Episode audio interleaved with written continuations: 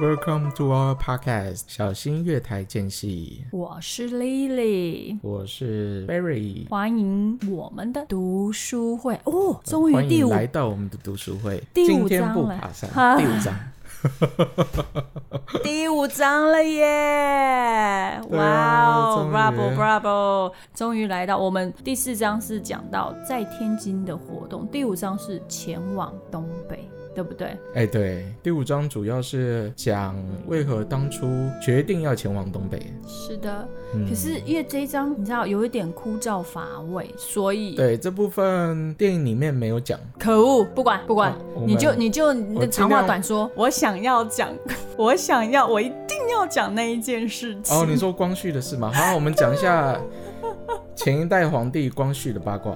你 说，对，你知道吗？我们那时候看了文献，我真的很认真的在看，我突然发现我的老天儿啊， 他的老婆奇丑啊，光绪有三个老婆，一个是我们之前讲到的隆裕无比。皇后，对一个是景妃，也就是端康太妃。对，还有珍妃。对，珍妃，但珍妃很年轻的时候就死了。对，其实珍妃是隶属于光绪旗下最美丽的皇呃皇妃。光绪旗下，你以为是妈妈桑哦？哎， 对啊，光绪就是一个妈妈桑。好，不是为什么会这样讲？我为什么会特别想要提到他的老婆？是因为你知道以前呢、皇帝呀、在选妃的时候，不仅要面容姣好、高品德、家世良好，可是你知道吗？在光说什么顺口溜 吗？光绪的老婆真的是太可怕了。 哎、我一直这样讲，好像有点没头的。我们必须要讲哦，因为整个皇帝他们的选妃是从层层选拔，就从几百个人选啊选啊选，所以其实你会知道皇帝的老婆们每一个人都是背景，他们的背家景世都很好啦。好，我们来说说光绪。光绪的话，我们是在所谓的花水仁圣安的折翼路中，那个黄瑞吧，不管是黄龙还黄瑞，黄龙，他是黄龙吗？这个字，我不知道啊，问你啊，你查了资料，黄瑞我没有看到。黄瑞，黄龙，那好吧郭靖在哪里？他有回忆说，在慈禧太后为光绪帝选后的时候，在体和殿，呃，选完最后呢，选到的是五个人，最终站在光绪面前的五个女子，你还记得你看过的《如懿传》吗？哎、嗯，就是《如懿传》一开头那几集选是选皇后、是选妃的是过程。没错，他真的是这就是阵仗非常的大。对可是呢，这个啊，光绪他的选妃，no no no no no，完全不如意啊，选了一个如意，拿着如意选举，结果选的不如意，为什么这样子讲？最后的五个女子，第一个是叶赫那拉静芬，就是我们之后的呃隆裕皇后，然后再来是江西巡抚德兴的两个女儿。听说这两个女儿真的是美如天仙。如果你之后在我们的 IG 上面看到那个呃 Berry 贴的那照片，你会发现，呜、吓死了，这根本就是恐龙园嘛。你根本就是 要恶整我们的听众。 对，一定要的。好，另外两个女女孩子是户部右侍郎长绪。长绪的两个女儿，也就是我们的之后的珍妃跟景妃，那你刚刚说另外那两个女孩子有照片吗？没有为什么？因那你为还叫我们的听众去呃不是，是因为你知道吗？我们就是要恶整我们的听众，你看到最丑的就好，最漂亮的不需要看到。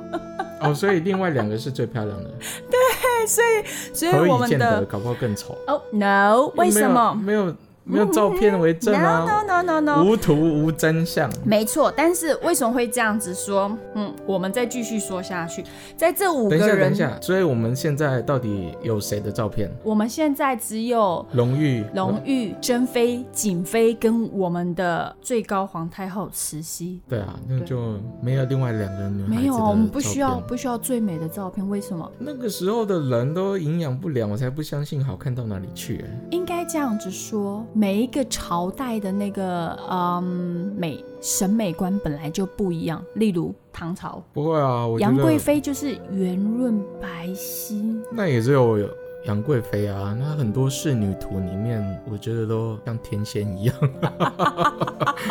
而且唐朝民风开放，动不动就哎是的露低胸。对，所以多不一好样，所以我才说啊，每个朝代的嗯审美观不太一样，嗯，是不是？可是很奇妙的是，为什么会说这两个美女没有图？因为在选妃当中啊，我跟你讲，我们的慈禧立马哦，所 以你杀说，杀杀杀杀，光是原本要把给皇后的那个如玉如玉意，如对玉如嗯，意交给珍妃是不是？不是交给德兴两个女儿其中一个。哦，交给正妹。嗯，是交要交给正妹哦，要交给正妹哦。结果、谁知道？因为你看哦，五个里面，然后有三个人就是走后门。为什么会说走后门？那其实长旭的那两两个女生，珍妃跟那个景妃，其实她爸爸是有塞钱的。哎、哦，他有笼络那个我们慈禧旁边的那个李莲英啊，那个太监啊，有没 有？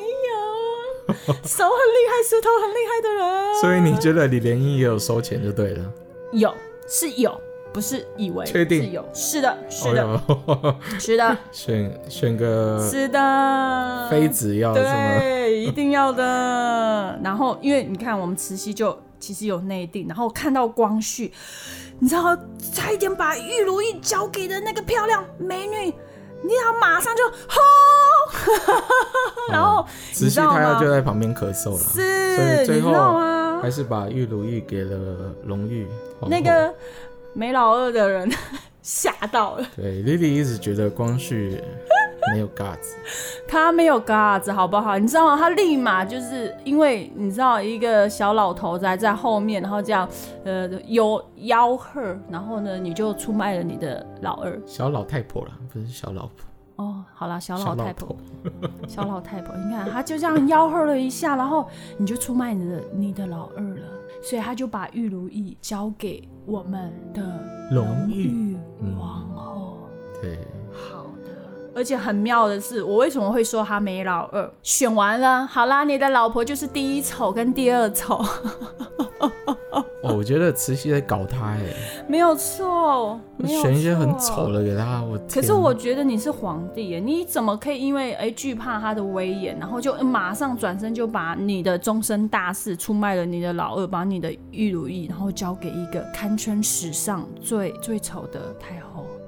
最丑的皇后，对是啊的，以后的太 后，而且在他们大婚洞房的时候，为什么他没屌？我们的光绪居然还在我们的荣誉的怀里面大哭，并说：“姐姐，我永远敬敬重你。”可是你看我有多为难呐、我看着你的表情，我没有办法勃起呀、你认真，呃，后面是多加的， 但是他就是你不要加一些不是史实的东西。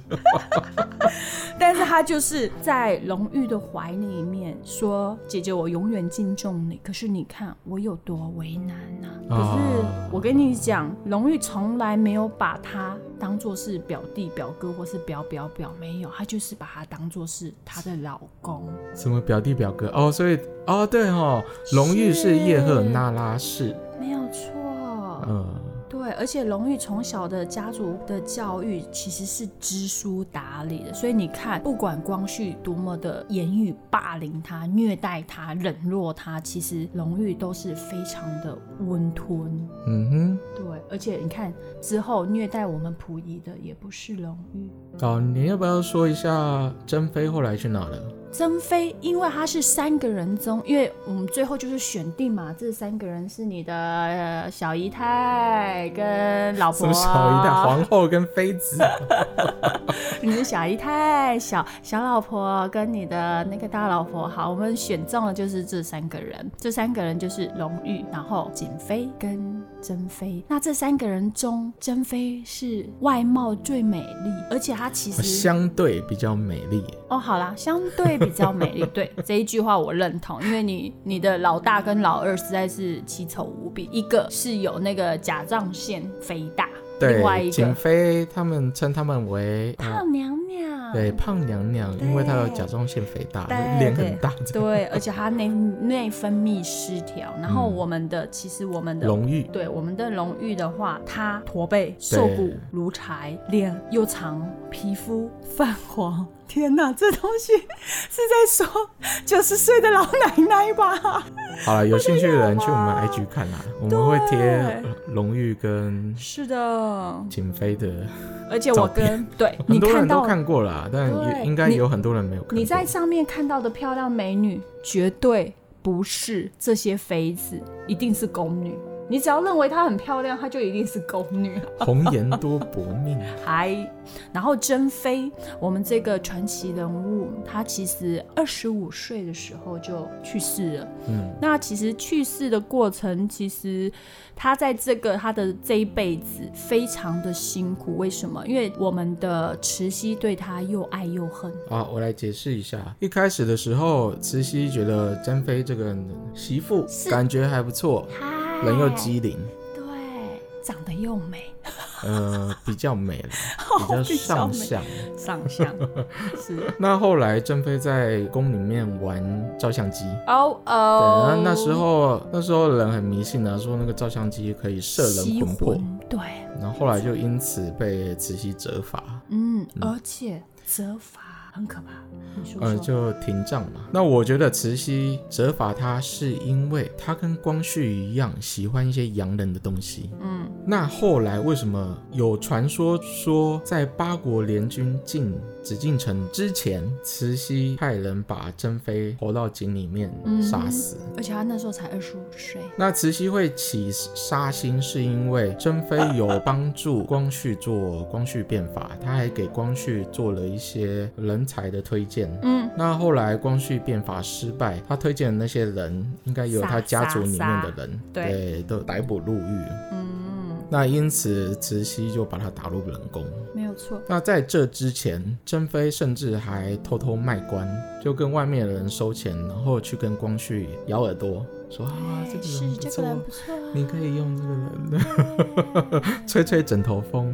对，哎没有错，没办 法，因为他是光绪的最爱，嗯，嗯，所以这三件事加起来，就让慈禧起了杀心。而且我记得珍妃是历史上第一位被赤衣尺衣廷杖，对我不知道，我这部分我不确定啊，所以这部分我会卡掉。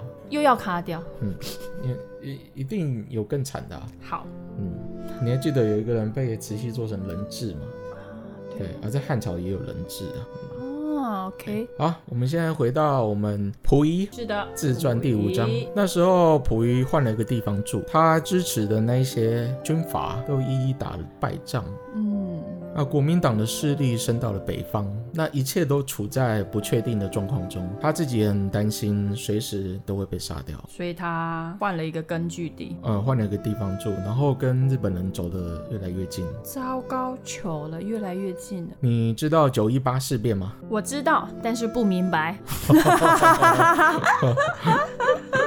就日本正式侵略中国。，对，嗯，好，那时候九一八事变前两个月，溥杰就从日本东京学习院回来度假。诶你知道吗？这样子我都觉得有一点难过。人家在那边打的半死不活，结果他是度假回来。你家有钱人哦。啊，对了，好了，一丢，我忘记这件事情了。他是有钱人，好，那时候有一个日本的高官叫做吉冈安直，嗯哼，就请了溥杰到鹿儿岛做客几天。那时候他就是希望溥杰跟溥仪说：“你到了天津，可以告诉令兄，现在张学良闹得很不像话，嗯满洲在最近也许就要发生点什么事情。”请宣统皇帝多多保重，他不是没有希望的哦。我觉得他现在就在暗示溥杰说，日方要发动九一八事变了。嗯，呃，准备正式侵略中国。对，然后后来溥杰回到了天津，有一个日本华族的子爵来访问他们，然后送给了溥仪一把日本扇子，上面提着一联诗句，叫“天莫空勾践，实非无范蠡”。这个子爵也是跑来跟溥仪暗示说，天下不会辜负像勾践这样的人的，是啊，这个我心时肠代大也并非没有像范蠡一样可以辅助勾践的人物，嗯所以他在提醒溥仪说，你的复国之梦可能有机会实现。你必嗯须要跟他一样懂得卧薪尝胆。这两句诗呢，是源自于日本南北朝内乱中的故事。那时候受控制于镰仓幕府的后醍醐天皇，因为倒幕失败被幕府捕获，流放到隐岐。在流放的期间，有一个武士把这两句诗刻在一个樱花树干上，暗示给他。后来这个日本勾践果然在一群范蠡的辅助下推翻了幕府。回到了京都，所以他就是提示了那个溥仪，就说：“我咖喱贡哦哎，你就是勾 践哦。然后呢，你后面会有一群那个范丝可以给你推举，是这样子吗？范蠡啦，范死。一直在纠正我的中文。哦，那不是丝吗？不是头头找丝的丝吗？离啦离啦啊，好啦好啦好啦好啦好啦好啦，啊、但是所有人都没有跟他说，这个后醍醐天皇回京不过三年，就被新的武士首领足利尊氏赶了出去，所以去引用这个诗句是相当不恰当的。但那时候溥仪也没有闲工夫去研究日本历史，他对当然也不知道。你看大家都说好的，然后都没有告诉你说，哎、当那个当事人的下场是如何凄惨。对，对不 对？是不是？就像我们的珍妃下场如何的凄惨都没有人讲，大家都只知道哦，原来荣誉这么的丑陋。一定要搞一下对，要聊一下啦。光绪的老婆。 好啊，那时候吉林省主席就开城迎接着日军进去，所以吉林省已经被日军占领了。嗯，他发了一封信给溥仪说：“啊、我们的机会来了，只要溥仪来到沈阳，吉林就会首先宣布复辟。你看这这种这种鬼话，他也相信哎、”呃，对啊， 真的其实溥仪之前想的没有错啦，他觉得说手上没有兵权，永远都是受制于人。嗯，但他又非常轻信于那些不管是军阀或国外势力啊，对，就是没脑，太照进了。就年轻没脑啊。嗯，是对吗，他对那时候啊还，他还那蛮时候还蛮年轻的啊。嗯然后他看着蒋介石做的这样有声有色，但是他却没有看到蒋介石其实也打得很辛苦。的。嗯，那时候大连的报纸上可以看到沈阳各界准备迎立前清皇帝的新闻，哦，是所以哦。那时候假新闻啦、或者是煽动的新闻很 多，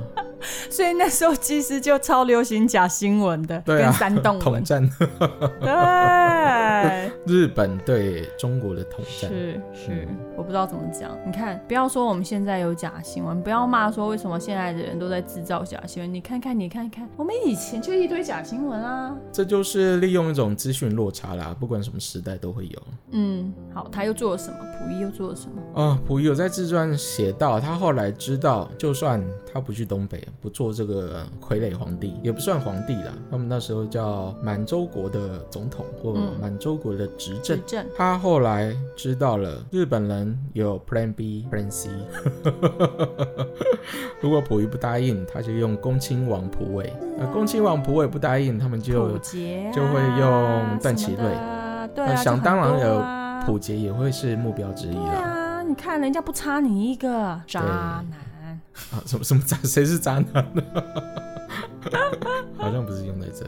是啊，人家呃，现在的渣男虽然定义广泛，你知道吗？吃软饭不做事啦，不然就是说，诶、人前人后一个样啦，不然就是说，你知道吗？在人前就是我好可怜，然后在在在女人面前就是打打女人呐、哦，你是不是觉得他亏待文秀跟婉容，觉得很气愤？也也不能这样说，为什么？因为他就是没没屌嘛，这这我们就不多谈没，就跟就跟光绪差不多啊，就是没 屌。哦，没有，不好意思，我说错，他比光绪更勇，他有用，光绪是没得用，不能用，不好用。 I don't know 。好了，人家的床帝之事，我们不便多谈。好，那时候让溥仪呃下定决心到东北去。谁谁的错？日方有两个很重要的人，一个叫土肥原， 一个叫板垣征四郎。那这两个人在后来第二次世界大战结束后的远东国际军事法庭上，是被判定犯罪条款最多的两个人。是不是像我之前提到的一件事情？为什么溥仪相信的人？耳根子暖啊！要支持的人都是渣。你看那个苏联人啊，对， 渣，沙皇的笔下那个将 军、叫什么名字？哎呀，你不要问我这种，你知道那个名字只要超过三个字以上的都不会在我的那个脑子里 面。那是第四章的事嘛？对不对是，它是第四章的事情，我们有提到过，所 以那个沙皇的将军叫做谢米米诺夫夫。对对对，你看，你看他这名字太长，超过三个字就是你知道直接哎成呀，我我的。们还没提到他的姓呢，这只是他的名哦，字，那那不用，那不用。我觉得他的姓再加起来，自己的太长了。对应该有十二十四个字，那他的俄罗斯文加起来，那就可能不用提了。嗯，啊对我以为大家都喜欢长 的。哎，no，不对，是好用最重要 o。k y o u 哦懂不 say so 懂。So，溥仪在自传里面有讲到土肥原这个人啊，他就是这个日本人，完全就是靠侵略中国起家的日本军人。哦通常土肥原走到哪里，灾难就降临到哪里，一直到七七事变，卢沟桥事变，终于从台面下转为台面上，然后脱去了白手套，拿起了指挥刀，统帅着日兵在中国大陆和东南亚进行屠杀和掠夺。呀、所以他其实算是始祖喽，什么始祖？虐杀始祖。你还忘记了我们的济南惨案了吗？哎呀，是，嗯，那时候日本的军方态度就是这么残忍，嗯，不只是他。好的，溥仪就觉得说，这个人从九一八事变起，不过十年间就由大佐升到了大将，是一个很厉害的人，嗯，这个对他觉得有点可怕。确实他也是有有本事的。 那时候充满了很多土肥原的传说，西方报纸都称他为东方的劳伦斯。劳伦斯对，认真，这个典故是一九一六年到一九一八年的阿拉伯起义中，有一个英国联络官叫托马斯·爱德华·劳伦斯，也被称为阿拉伯的劳伦斯。我记得这个有拍过电影，然后也有出书。我问你现在是在暗示我们下一本？等一下，先让我去看看他是不是帅哥。如果是帅哥，我是们帅哥哦，是帅哥哦。有。好，他这个当事人自己也有写了一本书，叫《智慧的七柱》。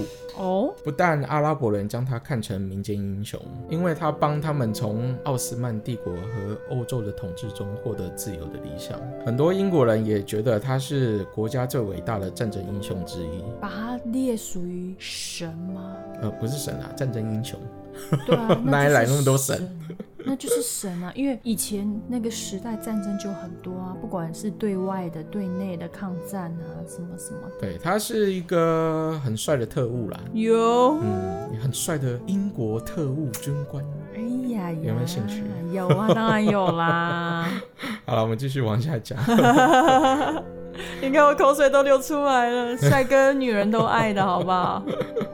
啊，那时候东北就通过了一项决议，由日本人的控制下通过了一项决议，要在满洲建立一个共和国。但溥仪对这个情形很不满意，因为他觉得说他堂堂一个皇帝，为什么要当一个共和国的总统或是执政，名不正言不顺？ 可是重点是，他也是靠人家的、啊。所以啊，他最后还是接受了日本的条件啊。对啊但在那之前，他也编了很多理由跟就是没老 二，对，跟日方 argue 说、啊你不行啊，这是我们五千年的传统啊，你一定要帮我、啊他就是硬不起来。啦。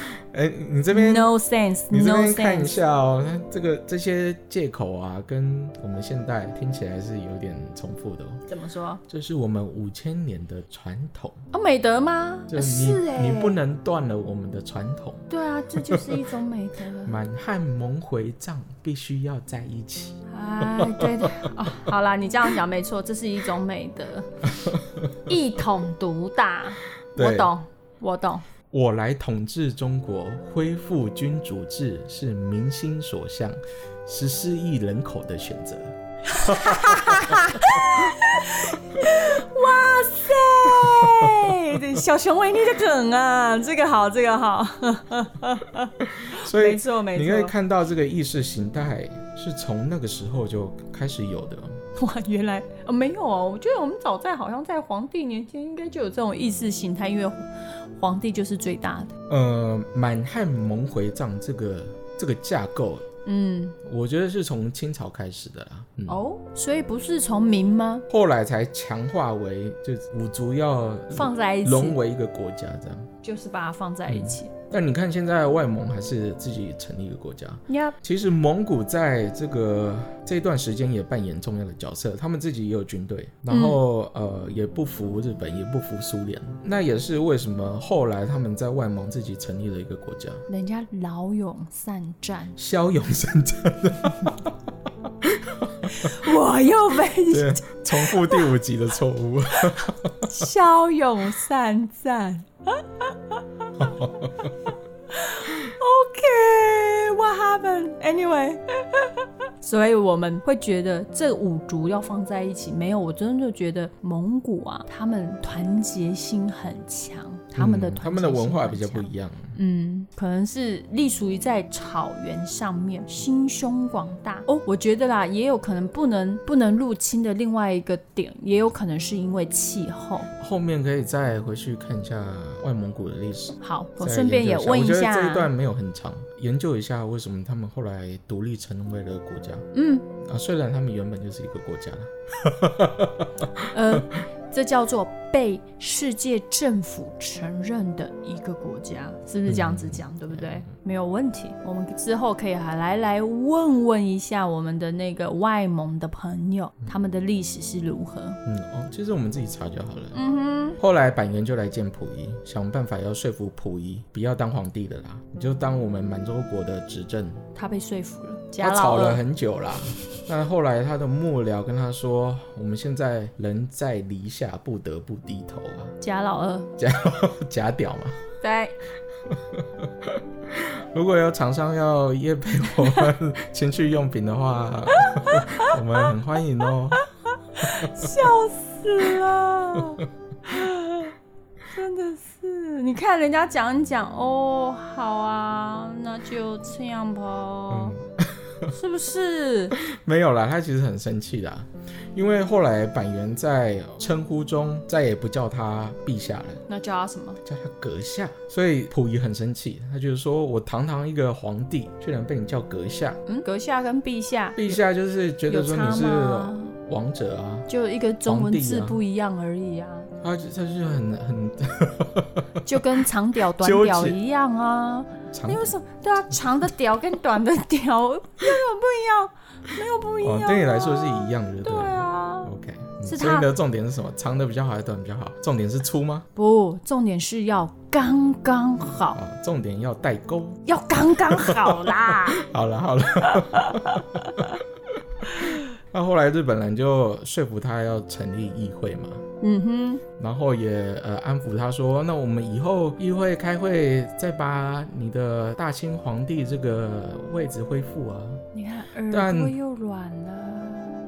没有，他没有暖，他还是很生气。我就想到共和体制那一些年，嗯，只要有议会这个东西，通常不会有好下场。对，所以才内软这么多年，对不对？哎呦，我的嗯，妈然后又取消了他的呃清朝皇室的优待条件。嗯，后来他只好不得已就接受日方的条件，什么条件？ 去满洲国当一个首领，哎变成日本的殖民地。然后他自己在自传里面也写，三千万同胞开始了蓝满血泪的苦难生活。我觉得他真的是一个没没屌的人。他为了自己能复辟，他牺牲了很多人，在事后看起来就是这个样子啊。而且他但根本也没有关心到他的满洲国里面的人民。对啊，他自己也有讲啊，皇后妃子对他来说就是一种工具，嗯，所以那也是文秀为什么离开他的原因呢、对，离开的好，拍拍手。而且溥仪不像电影 里演的这么风流潇洒，真的溥仪没有那么帅啦。啊就是 now 没屌。好，所以第五章就讲到这里，主要是在讲溥仪终于去了东北，接受了满洲国执政这个职位。所以我觉得啦，说实在的，就是没屌。对，哎，可怜了溥仪。OK，是啊那我们下一集再见喽！拜。记得追踪我们的 IG，哎是然可后以看看那订个阅我们的 Podcast。那个丑丑呃啊，不是丑丑，看看我们那个光绪的老婆呃，光绪的三个， 一个皇后，两个妃子。 是，好，好啦大家再见，拜拜拜。